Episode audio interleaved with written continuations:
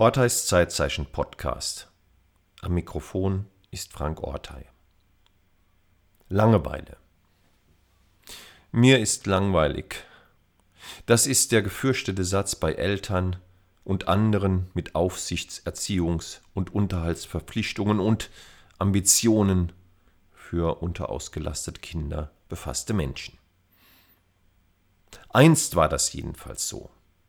Denn die Langeweile ist eine Zeitform, die ausstirbt, jedenfalls bis zum Lockdown bedingten gelegentlichen Wiederaufleben.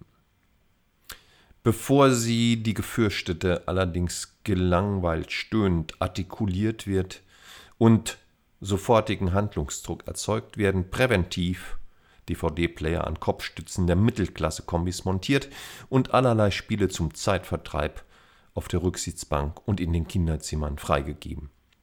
Damit es auf dem vorderen Gestühl im Homeoffice oder am Küchentisch dann nicht auf der anderen Seite zu Langeweile kommt, weil nichts mehr vorgelesen werden oder beantwortet werden muss, da reicht der Griff zum Smartphone.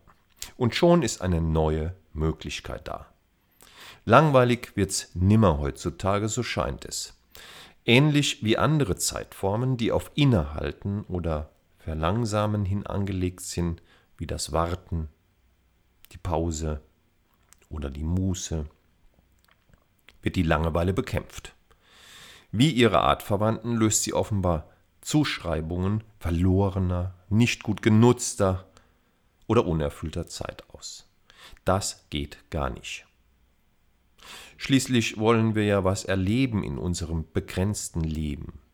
Möglichst viel soll das sein, damit wir, wenn wir denn für immer die Augen schließen, endlich mal erschöpft zur dann ewigen Ruhe kommen können und auf ein erlebnisverdichtetes Leben zurückblicken. Das haben Beschleunigung und Vergleichzeitigung ermöglicht. Wir haben dann möglichst viele Erlebnisakte in unseren fragmentierten Zeiteinheiten untergebracht. Ohne Anfang und Ende und ohne Zäsuren. Wir haben unsere Zeit abgelebt, dem Möglichkeitsüberschuss folgend, meist in Eile, ohne Langeweile. Schade eigentlich. Andererseits ist es ja bei der Langeweile so, dass sie erst gefühlt wird, wenn das Nichtstun das gelegentlich heute im Rahmen der Verlangsamungstrends als Teil der Selbstoptimierungswelle wiederentdeckt wird, anfängt weh zu tun. Nichts tun, innehalten, bisschen meditieren, seine Mitte suchen und finden, okay. Aber dann schnell weiter. Zurück in den üblichen Trott der Zeiten. Wenn wir diesen Schritt weglassen und weiter und immer weiter nichts tun, Erst dann beginnt die Langeweile. Wenn wir nichts mit uns, mit anderen und der Welt anzufangen wissen. Und wir dazu gezwungen sind. Dann stellen sich ungute, unangenehme Gefühle ein, die auf der anderen Straßenseite der Lust liegen. Dort treiben sich das Nichts und die Leere herum. Erzwungenes, unausgelastet oder unterfordert sein, ohne Ausweg, überfordert, langweilt uns. Das ist nicht schön. Im Gegensatz zur Muse, die sich ja sogar auf die ein oder andere philosophische Referenz berufen kann und die als Ressource auf dem Weg zurück zu mehr Gelassenheit gilt. Das macht Sinn. Langeweile aber ist sinnfrei. Systemtheoretisch gesehen ist der letzte Satz bedenklich eher sinnverdünnt.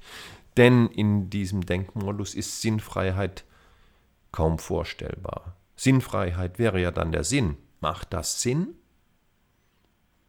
Sich einem Zustand der erzwungenen Sinnfreiheit auszusetzen? Es kann dann Sinn machen, wenn eben dies, die Langeweile, der Zumutungsbereich für Menschen ist, die im Hamsterrad von Erlebnisverdichtung und Möglichkeits- und Sinnüberschüssen gefangen sind. Sie könnten sich selbst mal zur Langeweile zwingen. Aber Achtung, sich langweilen, das ist harte Arbeit. Der Nutzen dieser hart erarbeiteten Langeweile, der erzwungenen Leere im Kopf, kann darin bestehen, aus dem schmerzlichen Differenzerleben heraus zu neuer Kreativität, Spontaneität und Aktivität zu kommen, jenseits des Hamsterrades. Gelangweilt zwangsstillgelegte Hirnzellen freuen sich auf neue Herausforderungen und lassen die Synapsen schnapsen. Der Langeweile sei Dank. Einstweilen wird vom Psychologen wie wild daran herumgeforscht, was das denn überhaupt ist, die Langeweile. Vermutlich wird es darauf hinauslaufen, dass das individuell ganz unterschiedlich ist.